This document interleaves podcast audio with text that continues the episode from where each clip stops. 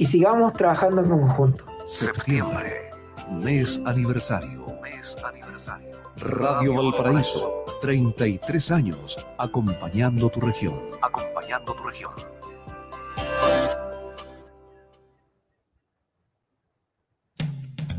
Ya estamos de vuelta. Es Twitter Café por Radio Valparaíso.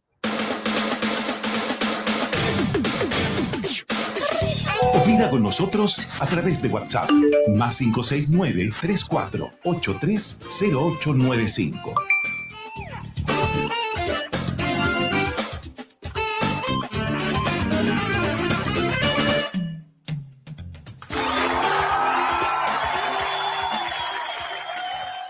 Twitter Café, a través de Radio Valparaíso, llegamos ya al último bloque de nuestro programa de hoy. Inicio de semana, lunes 28 de septiembre, y los lunes cerramos el Twitter Café con nuestro espacio, Ciudadanos Conectados, para hablar de, tecnología, para estar al día con, tantas temáticas que, marcan eh, el mundo del avance cibernético, el avance tecnológico nos acompaña, por supuesto, los lunes el abogado, ex subsecretario de Telecomunicaciones, Pedro Huichalaf Roa. Pedro, ¿cómo te va? Muy buenos días, gracias por acompañarnos. Muy, buenos días, Mauricio. Quiero, agradecer, la invitación, como siempre. Eh, saludar, a todos los escuchas y, al mismo tiempo mencionar que estamos aquí hablando de los temas que están pasando, sobre todo en temas de tecnología, en temas de derecho, respecto al tema del uso de, lo que ocurrimos en, aplicaciones. Así que, en el fondo, tratando de educar eh, en un mundo cada vez más conectado. Así es, un mundo cada vez más conectado, pero también con más y más problemas, eh, Pedro, eh, yo quiero que, avancemos, que profundicemos en este tema del delito informático, que yo sé que tú tienes ahí una especialidad, tú, tú das clases en, universidades sobre el tema de la ciberseguridad, eh, en fin, participas en actividades, seminarios, seminarios sobre el, delito informático, un tema que, que está ahí, ahí constantemente en nuestros equipos computacionales, en el teléfono, eh, y yo creo que no, nos tenemos que cansar de hablar de estos temas y de insistir, Pedro, en la prevención de estas temáticas, Pedro Huichalaf. Sí, bueno, tal como tú dices, Mauricio, efectivamente hoy día surge con el uso de las tecnologías, con este nuevo proceso de incorporación en nuestras vidas de elementos tecnológicos, eh, una nueva gama de, delitos, digámoslo así, que son los delitos informáticos, que se diferencian de los delitos presenciales porque son realizados con elementos tecnológicos, donde, por ejemplo, está el tema de la estafa, donde está el tema de engaño, donde hay intervenciones. Hemos visto en el último caso las ciberataques que han habido en contra del Banco Estado, en contra del Banco de Chile, probablemente van a continuar con este tipo de situaciones y es por eso que es relevante también eh, tener primero una cultura de ciberseguridad, pero por otro lado hay que hacer un cuestionamiento respecto a qué tipo de legislación tenemos hoy día en Chile. Y dentro de ese mismo contexto, justamente hoy día, más tarde, a las 5 de la tarde, fui invitado a la Comisión de eh, Seguridad Ciudadana de la Cámara de Diputados porque se están discutiendo el proyecto de delito informático donde el gobierno incluso le dio eh, una discusión inmediata, es decir, le está apurando el paso para sacar este proyecto de ley y que tiene varias novedades positivas, pero también algunas cosas que son preocupantes, sobre todo para el mundo de ciudadano, eh, por las repercusiones que se están generando en base a este proyecto de ley que tiene una lógica, que es eh, obviamente actualizar la ley de delito informático. Porque solo para comentar, hoy día existe una ley de delito informático en Chile, eh, tiene solo cuatro artículos, pero una ley bastante antigua, digámoslo así. Estábamos hablando de una ley de, de las décadas de los 80, 90, donde no había una penetración de acceso a Internet en Chile, donde no existían ciertas figuras que hoy día se están visualizando, donde solo ataca dos grandes cosas, que el sabotaje informático y el espionaje informático, donde lo que más se protegían eran más los sistemas informáticos como hardware, digamos así, la parte dura, física, más que los datos propiamente tal y no están reguladas algunas figuras que, eh, por ejemplo, el phishing, el ataque de negación de servicio, es decir, la utilización de dispositivos para hacer caer páginas web, o el acceso ilícito, es decir, el, ingresar a determinadas plataformas sin autorización.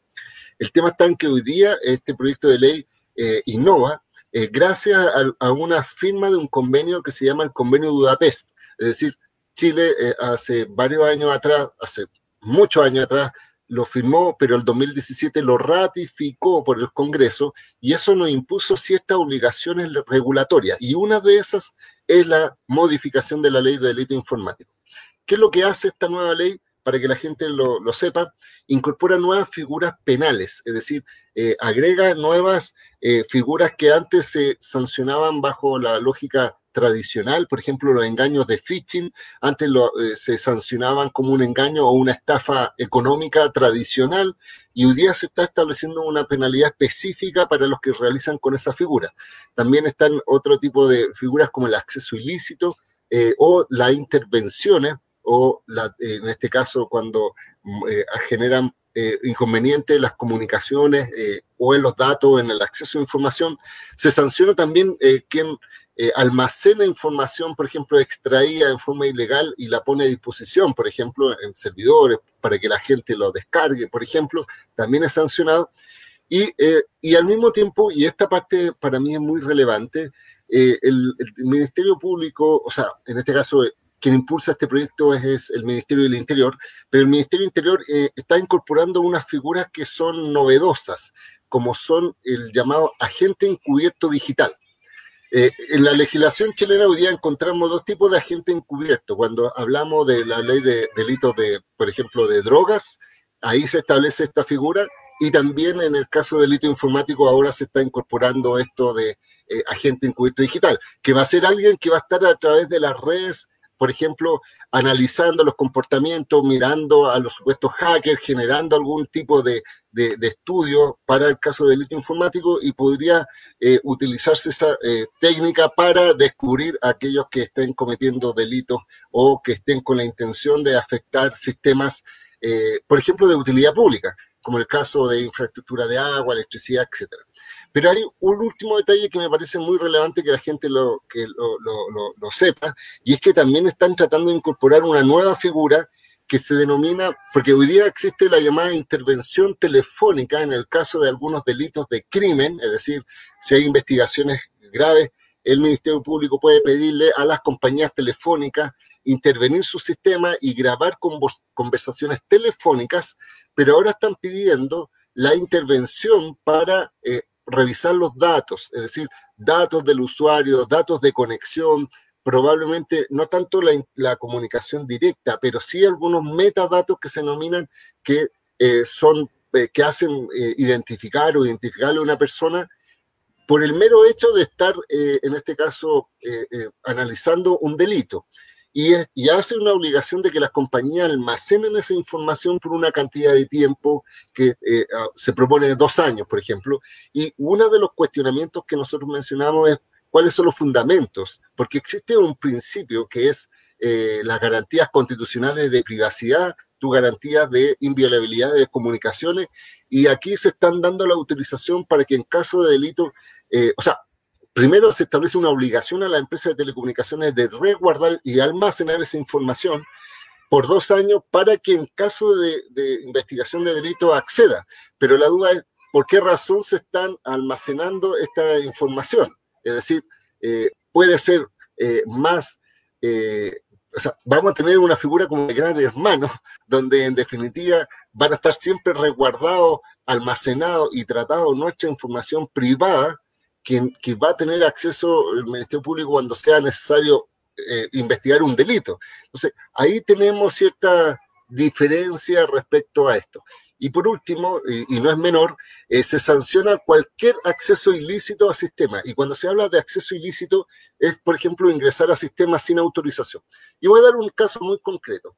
Eh, por ejemplo, si un padre le revisa el celular del hijo eh, que, o, a, otra persona, o, imagínate un hombre con su pareja se mete al celular sin autorización, eso sería un acceso ilícito y sería también sancionado bajo la ley de delito informático porque está accediendo a un sistema de tratamiento de información, que es un celular, eh, sin la autorización correspondiente. Entonces nosotros también queremos establecer, porque ahí se sanciona a todo acceso ilícito sin hacer ninguna eh, apreciación, sin eh, establecer si lo hizo voluntariamente, si lo hizo con mala intención, si es que perjudicó, y además deja de lado a los llamados hacker éticos, es decir, a los que realizan investigación, eh, desarrollo, a los que hacen análisis de sistemas para avisar a los dueños de que hay algún problema.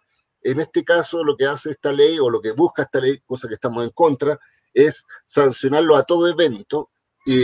Y eso obviamente va a significar que Chile va a ser uno de los primeros países en que se sanciona el hackeo ético, digámoslo así, eh, cuando en definitiva lo que se busca es que sea una armonía entre el desarrollo, el conocimiento, en colaborar con, la educación sin que caiga, sin que sea igual quien accede para destruir un sistema a quien accede para avisar sobre las vulnerabilidades. No sé si se explica la figura. De todos modos, de todos modos, eh, Pedro, tremendo tema este.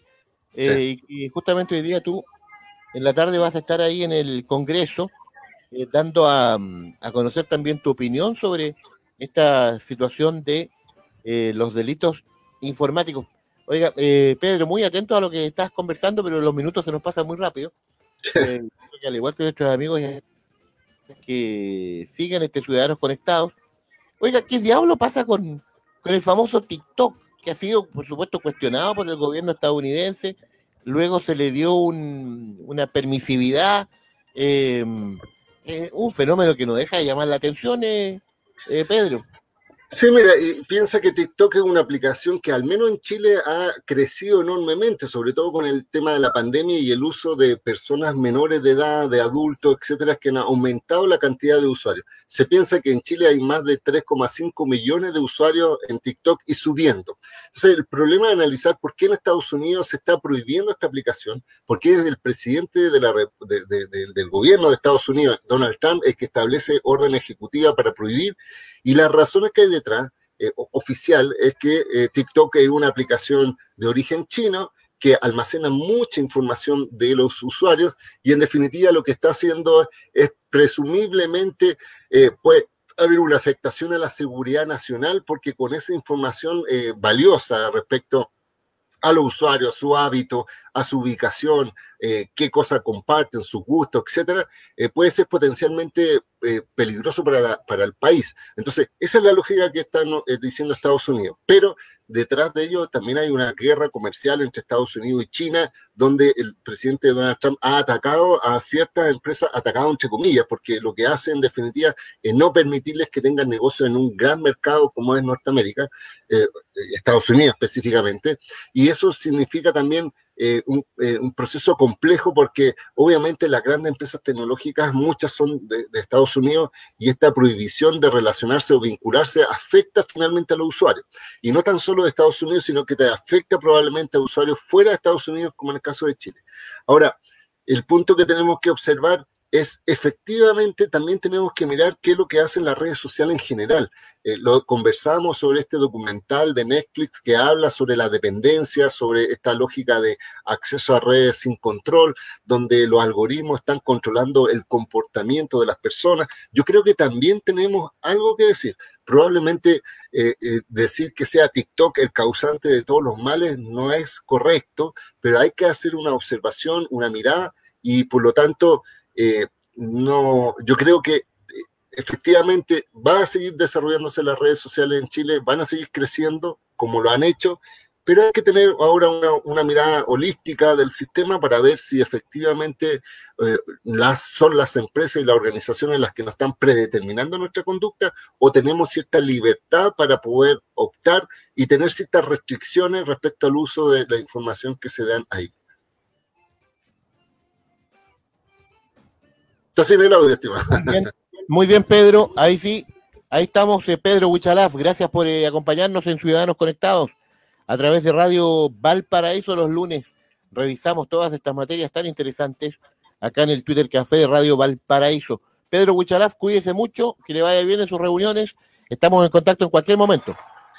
Ya, perfecto. Yo quiero aprovechar para mandar un saludo a mi hermano que está de cumpleaños. Yo voy a estar de cumpleaños mañana, así que le anticipo. Ay, ay, ay. Así que, eh, y me pueden, sí, y- pero desde mañana. Y me pueden encontrar en redes sociales como www.wichalaf.cl, en arroba Twitter, Facebook e Instagram. Así que estoy a su disposición y nos encontraríamos, si Dios quiere, el próximo lunes. Pablo Ramírez le va a preparar un queque y una torta. mañana Pedro. ¿Cómo se llama su hermano? Javier, Javier. Javier Huichalaf. Pedro Huichalaf, un abrazo, cuídate mucho. muchas gracias, estimado. Estamos en contacto. Hasta pronto, gracias Pedro. Cerramos el programa con eh, Full Mundo. Recuerde siempre visitar el sitio web www.fullmundo.cl con una enorme variedad de productos para usted y para su hogar. A propósito de la crisis, está en este sitio web El Mundo Salud en Full Mundo, con eh, un 10% de descuento en mascarillas desechables para enfrentar la emergencia. Eso sobre el descuento que ya tiene informado el sitio web, para que usted lo señale, fullmundo.cl, que también está con nosotros acá en el Twitter Café, a través de Radio Valparaíso, a propósito de las eh, temperaturas que comienzan a subir. Ahí tiene todo para refrescar el mundo y refrescar el aire ahí. Productos, ventiladores, enfriadores de aire, en fin. Y por supuesto, este producto que ha causado tanta, tanto interés, las estaciones meteorológicas para tantas personas que, que tienen cultivos, que trabajan en el mundo agrícola, estaciones meteorológicas al alcance de su mano por su conveniente precio y los convenientes estilos de pago, ahí en www.fullmundo.cl con eh, Fullmundo y su presencia en el Twitter Café, www.fullmundo.cl. Comenzamos a despedir el programa de hoy. Gracias por eh, acompañarnos, gracias por estar junto a nosotros.